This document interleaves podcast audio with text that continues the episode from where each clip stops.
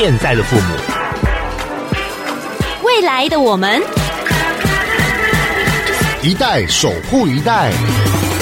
哦耶！Kiss 乐活壮世代。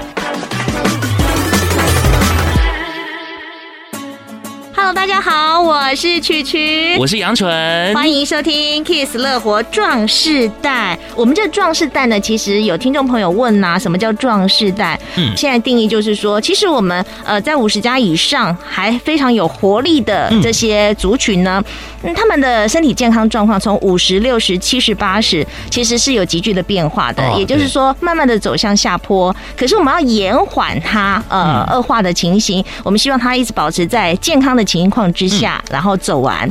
那所以我们特别针对了这样子的一个族群呢，呃，设计了这样一个节目，叫做 Kiss 乐活壮士代。是的，我们也不称呼你一发族，嗯、哦，有人头发还是哦像不像呢？对不对，对啊，像我 自己讲哦。好，没关系。所以呢，我们希望呢，提供给大家很多啊，针对这个族群，或者是你家里有这样的族群的听众朋友，嗯、我们一起来互相学习。那今天我们要讲什么主题呢？是的，今天要讲的这个主题就是松松肩膀，点点头。这样讲。好像在这韵律操哦，松松肩膀，点点头，one more，two more。因为我觉得很多人可能会遇到五十肩的问题，或者是像网球肘，还有像是呢，可能新手的爸妈都像是有妈妈手啊等等的一些情况。所以今天我们请来一个专家，是谁呢？就是我们博田国际医院骨科我们的吕俊宽医师。吕医师你好，曲曲好，杨纯好。哎，说到我们刚刚松松肩膀，点点头，很多人都肩颈酸痛。可是针对五十加以上的族群呢，更多人是什么五十肩？讲到五十肩，好像就是年龄上的问题。是不是？OK，今天哈，我因为我们讲五十加的部分，所以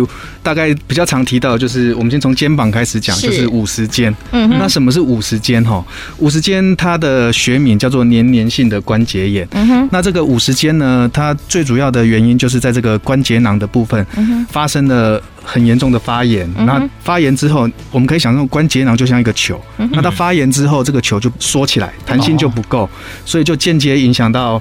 肩膀的活动，嗯，那我们先从五十肩来讲哈，五十肩发生的原因，嗯，第一个就是最常见的就是原发型的，原发型就是说，哎，你你也没有受过伤，也没有去撞到，就忽然就痛起来，那再过几个月之后，这个肩膀的关节的活动度就慢慢的变少，嗯哼，那这个是最常见的原发型的五十肩，那当然还有一些可能是比如说有创伤过的啦，有脱臼过的，呃，或者是骨折了。骨折经过内固定手术之后，呃，因为肩吊带固定一段时间，活动受限，肩膀就跟着关节囊就缩小，所以也产生了这种续发型的五十肩。嗯哼，那不知道怎么有，应该也是有原因的啊，对不对？目前来讲哦，五十肩这个原发型的，就是原因不明。嗯，所以大家都会忽然就受伤之后，就会想到说，我到底是为什么会造成？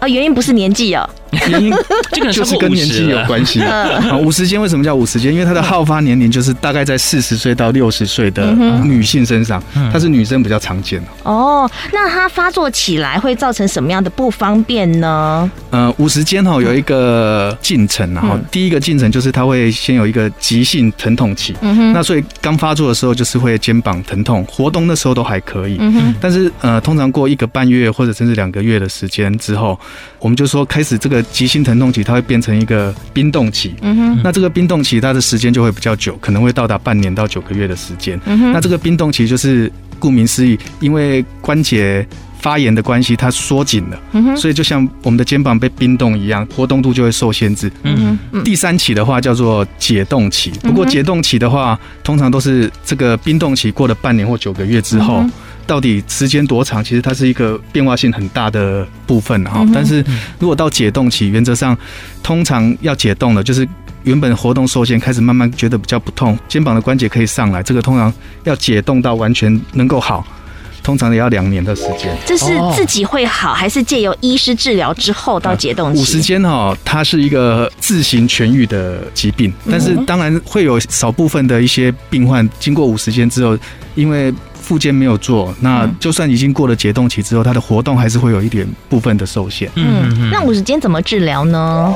五十肩哈，原则上大概有两个方向啊。第一个，五十肩会刚刚提到会疼痛，嗯哼，有些比较严重的五十肩，甚至在睡觉的时候，很多病人来门诊就说，哎，他肩膀抬不起来。那最困扰他的就是晚上在睡觉的时候，他会觉得会老眠，因为去碰到肩膀之后就痛起来，就痛起来。对，嗯。那第二个就是肩膀的活动度要怎么解决？如果是急性疼痛期，我们当然可以做一些让急性疼痛降下来的方式，比如说急性疼痛如果发炎了，我们可以冰敷，或者是做一些伸展的动作，让这个肩膀不要再继续的。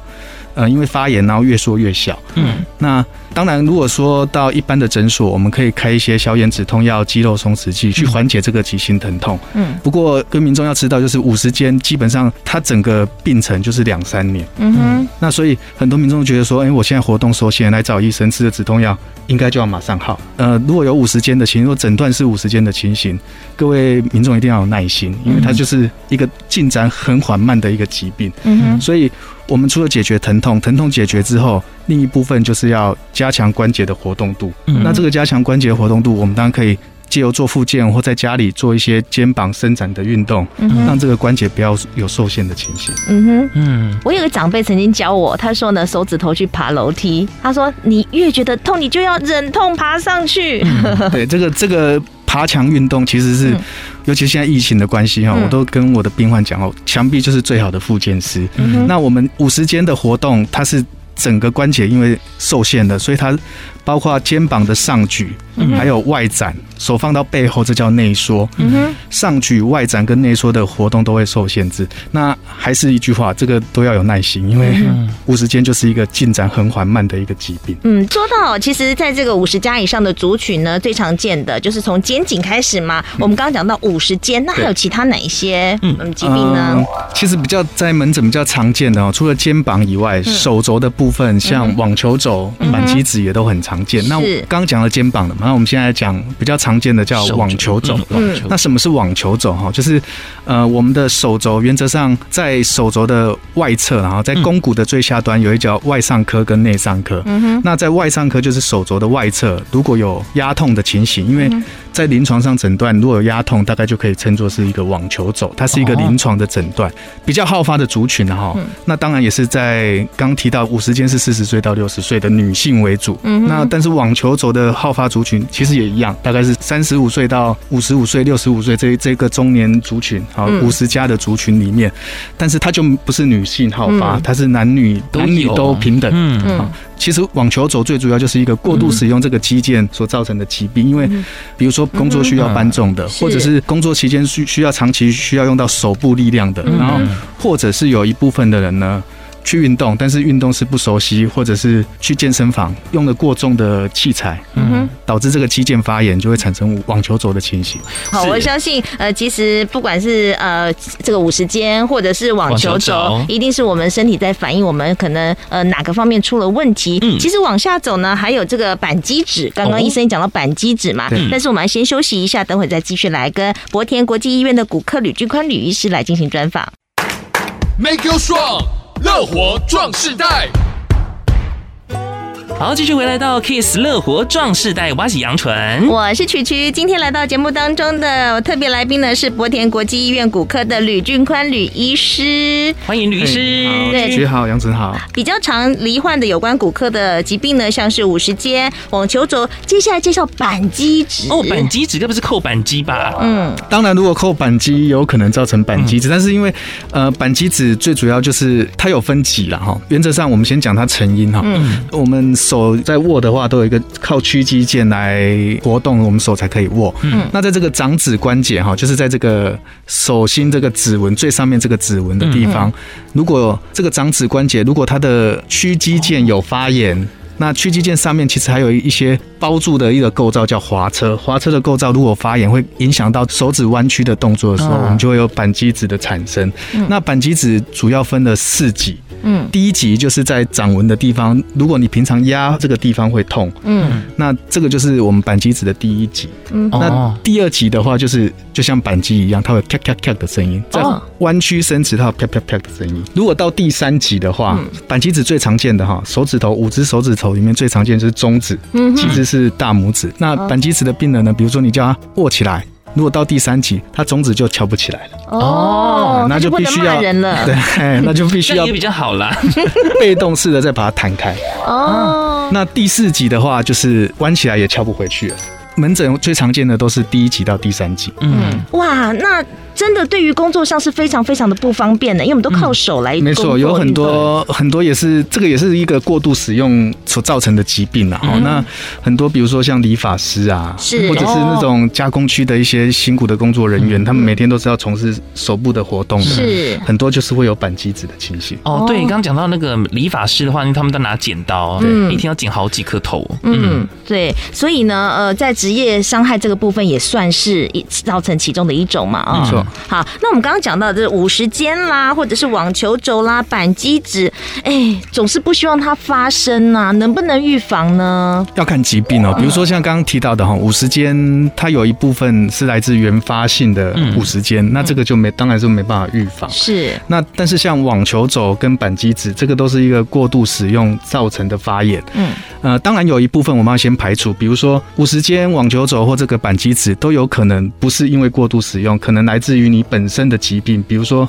哪些患者比较容易有这些情形，像糖尿病或者甲状腺疾病的问题。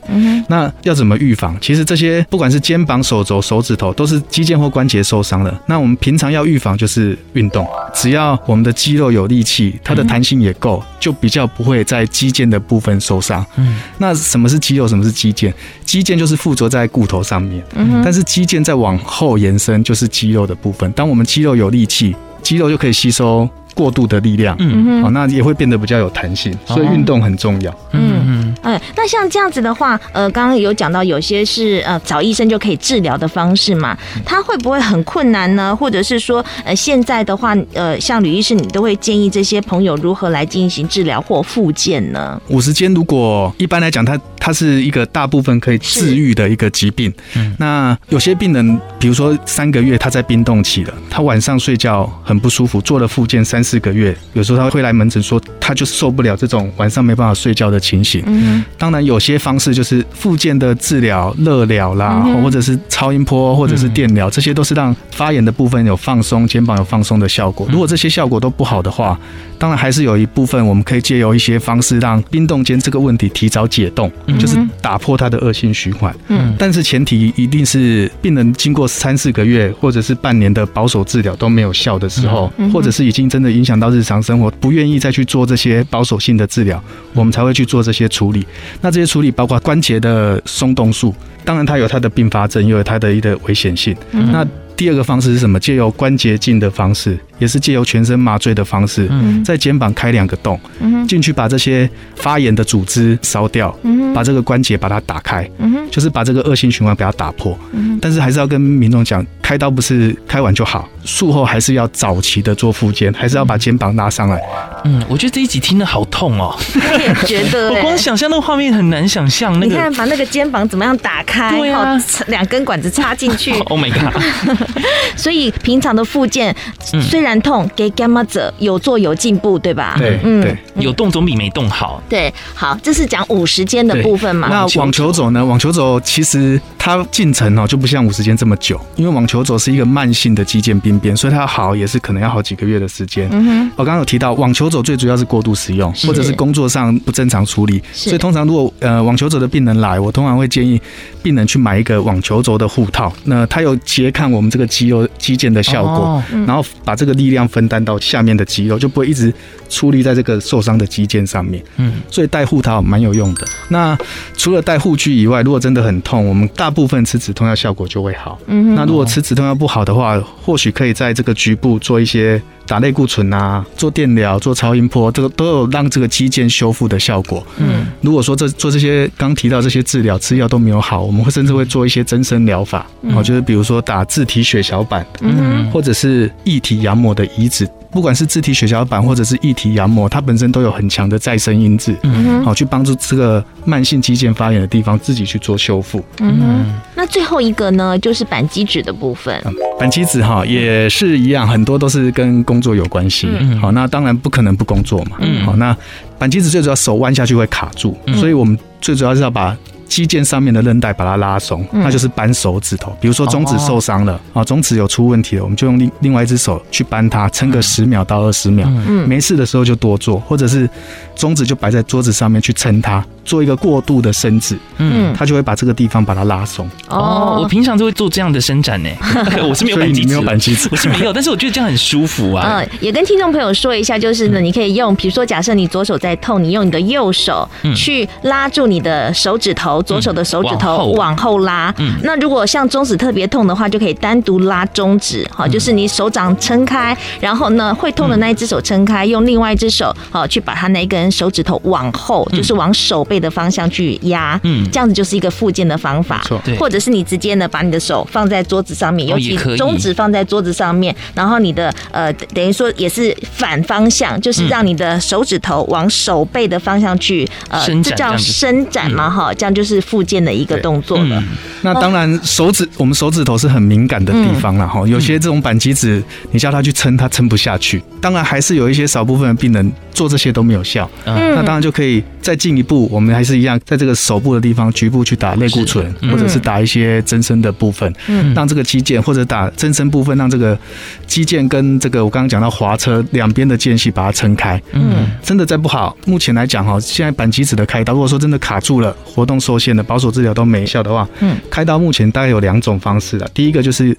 呃，金皮的用一个针头，十八号针头，我们去把它挑开，就比较不会有伤口。那另外的话，就是开一个大概一公分的伤口，把这个肌腱上面的滑车构造把它剪开。嗯，杨纯听到这里，你有没有觉得痛？就赶快去复健了，去找医生了。颗心扑通扑通的狂跳，真的不想要走到开刀那一步哈。对啊。呃，刚刚吕医师有讲到一个重点，就是我们要运动增强我们的这个肌肉好的肌力，肌力。所以呢，我们要怎么样让自己哈减少？发生这样的疾病，然后我们怎么锻炼自己的肌肉肌力呢？才能够呃让我们的身体更加的灵活，在运用使用上更方呃更好用。所以呢，我们等会再继续来访问博田国际医院的骨科吕俊宽吕医师。Make you strong，乐活壮世代。欢迎回到 Kiss 乐活壮世代，我是曲曲，我是杨纯。节目中我们邀请到博田国际医院的骨科吕俊宽吕医师。今天我们的主题就是讲到五十肩，还有网球肘，还有板机指。像吕医师说的那刚刚那几个病症，我看好像现在有蛮多年轻人也有去看诊。对对，看他们在玩游戏的时候呢，啊，好激动哦，整个人就紧张起来，仿佛就在战场上一样。嗯，这些会呃，如果过度使用手游的话，会可能造成什么样的问题？问题呃，一样哈，滑手机过度哈，你也是刚提到网球肘跟板机子就是一个过度使用或不正当处理所造成的。嗯，那长时间一个动作不正当处理，当然就是会增加网球肘跟跟扳机指发生的机会。当然，在门诊我们通常提到哈，这些刚提到五十肩、网球肘、板机子都是以中年为主。嗯，可是偶尔有就是会有一些年轻族群来。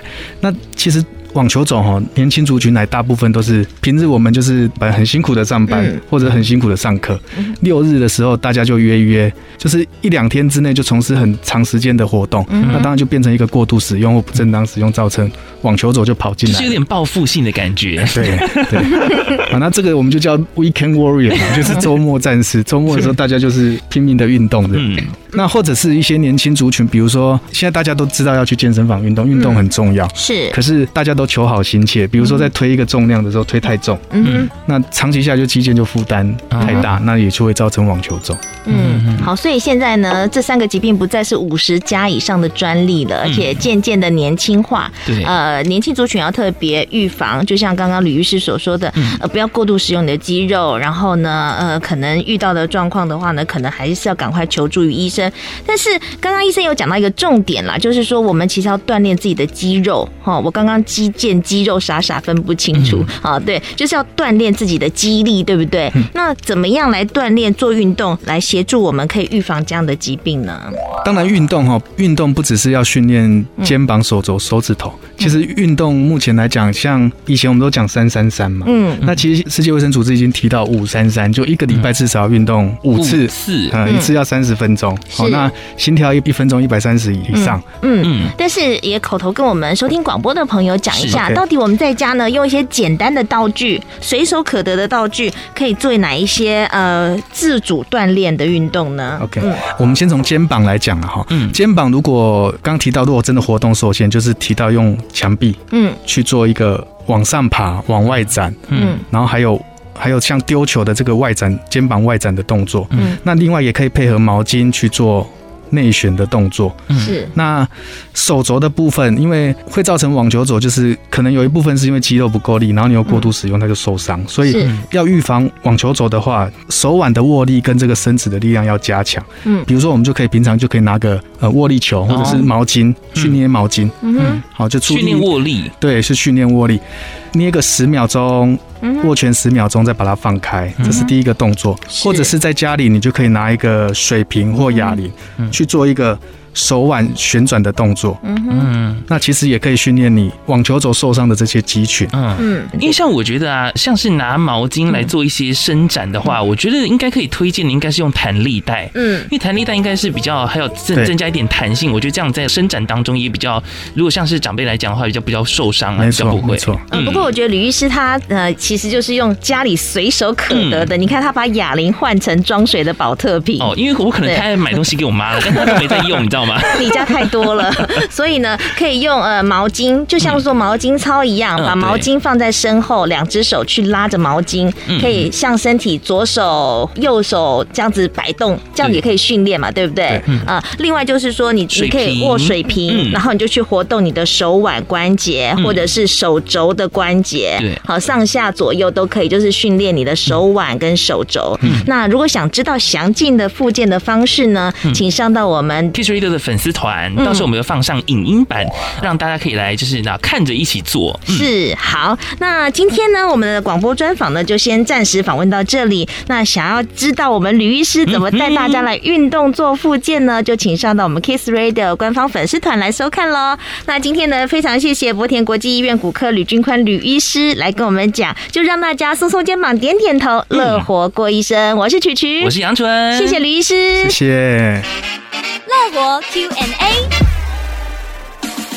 大家好，我是波田国际医院的骨科医师，我叫李俊宽。之前被医生诊断有网球肘，当下打了一针类固醇来减轻症状。不过回家之后发现手臂僵硬，不太能够出力。几天之后，整只手臂感觉虚虚的，不时会感到疼痛。请问医生，后续应该如何处理呢？讲到打类固醇这个东西了哈。通常网球肘打类固醇，大概会有七八成的病人，既有打了这个类固醇就有改善。相对来讲，大概会有两成到三成打类固醇是没有效的。那所以打完之后会更痛，确实有些病人会有这种情形。那就表示说，打了类固醇对这个网球肘来的治疗来讲是不适合的。我们就可以考虑其他的方式，比如说可以做复健啊、电疗。热疗或者是一些超音波，甚至呃，我们说体外震波，对网球肘都会有帮助。打完之后会更痛，我们通常还要再排除一些原因。网球肘大概会有百分之五哈，会合并这个桡神经发炎的情形。那会不会是因为它本身不除了肌腱的问题，又有桡神经发炎，所以导致说，哎，打了类固醇之后还是没办法好？那这个都要再进一步去做鉴别诊断。请问罹患五十肩，可不可以同时进行物理治疗，还有针灸，会不会有什么副作用？针灸是中医的啦，但是针灸其实像我一些病患哦说可不可以做针灸，我一定都是采鼓励的态度，因为针灸本身它就其实就是一个有一种止痛的效果，它会让我们体内的脑内啡增加，好，那所以它本身就是一个很好的治疗。那针灸扎在这个肩膀的话，其实它也是有促进局部的血液循环增生或再生的效果。那跟物理治疗的热疗啦、超音波这些其实都是大同小异，原理都是一样，所以可不可以一起做是可以的。家人平常都有在服用保健食品的习惯，像是维骨力啊、钙片，什么时候服用较为适合？剂量几颗最为适当呢？维骨力跟钙片其实是两种不一样的东西哈。维骨力它其实就是一个葡萄糖胺，那它的作用一开始的作用就是来预防退化性关节炎。那以前这个维骨力是一个药品，但是之后呢，我们这几年已经把它变成是一个保健食品。